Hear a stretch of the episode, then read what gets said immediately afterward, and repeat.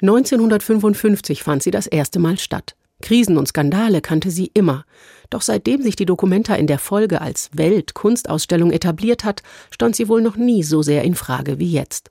Entsprechend erhitzt waren die Gemüter in einem Symposium Mitte November 2023. Also, mein Name ist Bertram Hilden. Ich war zwölf Jahre Oberbürgermeister und in dieser Eigenschaft Aufsichtsratsvorsitzender Documenta.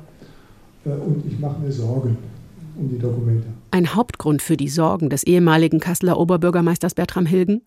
Der Rücktritt der Findungskommission. Sie sollte eigentlich eine künstlerische Leitung für die kommende Documenta 16 finden. Doch als Antisemitismusvorwürfe gegen ein Mitglied der Kommission aufkommen, ziehen es letztendlich alle sechs Mitglieder vor, zurückzutreten. Unter den jetzigen Umständen glauben wir nicht, dass es für Künstlerinnen und Kuratorinnen in Deutschland Raum für einen offenen Austausch von Ideen und die Entwicklung eines komplexen und nuancierten künstlerischen Ansatzes gibt. Es war ein Paukenschlag und traf die Verantwortlichen der Documenta GmbH hart. Mit Kopfschütteln reagierte die Frankfurter Politologin Nicole Deitelhoff, die zum wissenschaftlichen Beirat der Documenta gehört. Wenn in diesem Schreiben teilweise suggeriert wird, dass man in, in Deutschland nicht mehr frei und differenziert generell über Kunst und auch Fragen des Verhältnisses beispielsweise zu Israel sprechen könnte. Das sehe ich nicht. Es sei denn, man würde sagen, dass wir Israel-Feindlichkeit und Antisemitismus als Ausdruck von Freiheit verstehen müssten. Und das tun wir in Deutschland aus sehr, sehr guten Gründen nicht. Es steht Kunstfreiheit gegen Antisemitismus. Der Streit ist nicht neu. Die Antisemitismusvorwürfe verfolgen die Dokumenta seit der letzten Ausstellung 2022.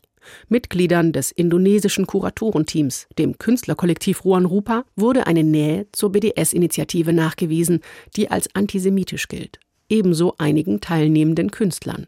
Zudem wurden mehrere eindeutig antisemitische Kunstwerke auf der vergangenen Dokumenta 15 identifiziert. Um die gründliche Aufarbeitung zu gewährleisten, wurde nicht nur ein neuer Geschäftsführer der Documenta GmbH bestellt, der erfahrene Kulturmanager Andreas Hoffmann. Es wurde auch eine externe Beraterfirma beauftragt, die in Zusammenarbeit mit der Politologin Nicole Deitelhoff kürzlich einen Abschlussbericht vorgelegt hat.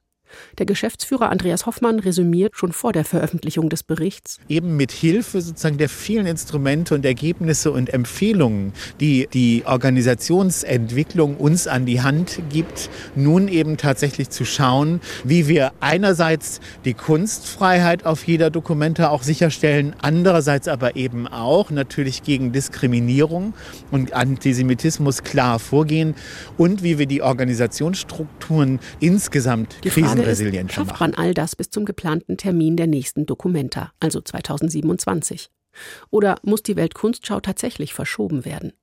Und wird man in diesem aufgeheizten Debattenumfeld, befeuert noch von einem Nahostkrieg, dessen Ende nicht abzusehen ist, überhaupt noch geeignetes Personal finden, das die Arbeit der Findungskommission übernehmen möchte? Kassel als Austragungsort steht dagegen nicht in Frage. Das versicherte der Oberbürgermeister Sven Schöller inzwischen mehr als einmal. Es klingt wie eine Beschwörung. Die Documenta löst die Probleme der Welt nicht. Sie zeigt sie nur auf. Und weder die Welt noch die Documenta steht vor dem Untergang.